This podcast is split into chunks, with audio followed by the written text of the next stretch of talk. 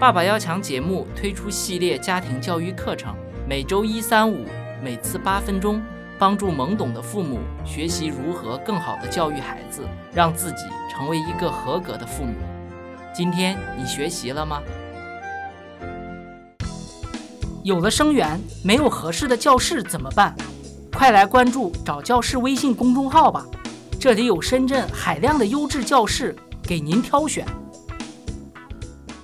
这一期给父母们分享，儿童的自卑情节和父母的教育引导是有很大关系的。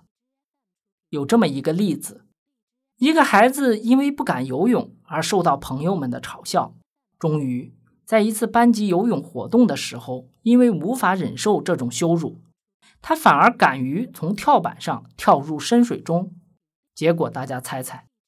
同学们费了很大劲儿，才把这个几乎淹死的孩子救上了岸。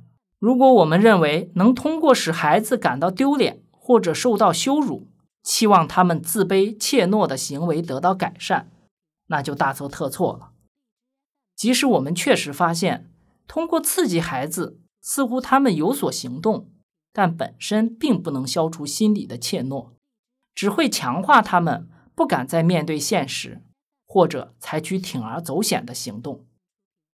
自卑的性格会形成猜疑、嫉妒和自私的性格特征。自卑的儿童会表现为爱挑剔、抱怨和唠叨不休，不愿意赞扬别人。如果朋友受到表扬，这种儿童会因此记恨。如果自己的孩子出现这种症状，父母需要做的。不是告诉孩子要对别人友善，而是需要从孩子做错的日常生活小事入手。不要对孩子有人格侮辱的话语，比如“你笨死了”，“我怎么会有你这种儿子”，“你太让我失望了”，这只会加速孩子形成自卑的情节。儿童的自我评价也是很重要的。这种自我评价很难通过父母对孩子的直接询问得到答案，需要父母观察孩子解决问题的方式来判断。比如，父母们都遇到过孩子这个类似的案例：孩子一开始信心满满的接受了一个任务，但是当孩子越接近这项任务，就显得越缩手缩脚，最后还没等到他真正接触这个任务，就开始裹足不前了。刻意保持一定距离，不明情况的父母会认为孩子是懒惰或者是不用心。可是以个体心理学观点来审视，孩子还是缺乏自信，对自我评价过低的表现。虽然儿童的自卑情节不是天生的，但是如果儿童的父母是很自卑的，那他们的孩子往往会表现出自卑，因为。他们是在这样一个充满恐惧感的氛围中成长起来的，所以对于孩子性格的发展，家庭氛围和父母性格特质是很重要的。举个极端一点的例子吧，为什么很多身体残疾的人内心会自卑，甚至会对这个社会充满了不信任呢？因为当身体残疾的人还是孩子时。他们需要其他人全身心的照顾，才能让自己生活变得容易些。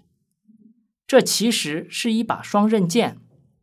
一方面，孩子认可成年人的这种照顾和保护；可是另一方面，孩子强烈感受到自己和健全人之间巨大的差距，形成强烈的自卑感。最终表现出来的，要么是把自己封闭起来。要么是敏感，具有攻击性，自卑情节在儿童的学习上也有体现。一些孩子学习会偏科，某些科目很爱学，可是却在数学上表现得很差，而且出现越学越差的情况。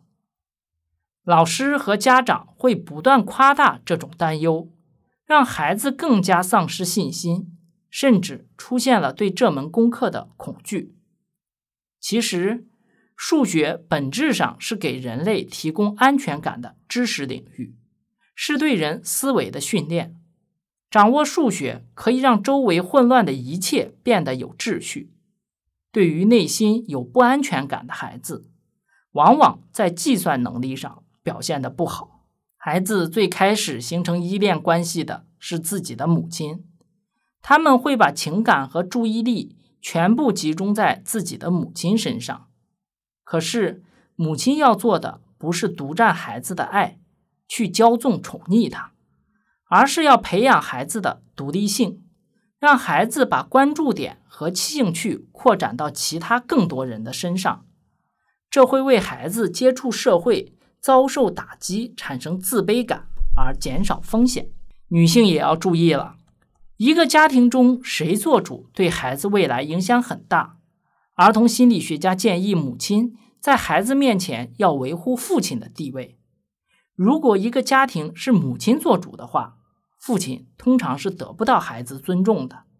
而且，在女性占支配地位的家庭中，男孩未来会对女性有一种潜意识的恐惧感，他未来组建的家庭中会继续男性弱势的表现，或者回避和女性的交往。儿童心理学研究表明，有过分收集物品倾向的儿童，表明他们有自卑倾向，渴望通过占有让自己变得强大并超越别人。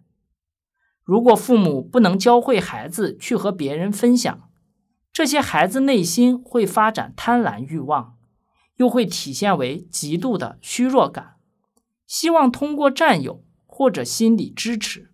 一旦这种要求得不到满足，他们就容易转向偷窃行为。今天为年轻父母们分享了孩子有自卑倾向的一些行为特征和逻辑原因。父母们可以观察自己的孩子是否有这些行为，自己是否在错误引导的道路上越行越远。欢迎大家在今日头条搜索“爸爸要强”头条号，在同步发表的文章中分享自己的观点，一起来参与讨论吧。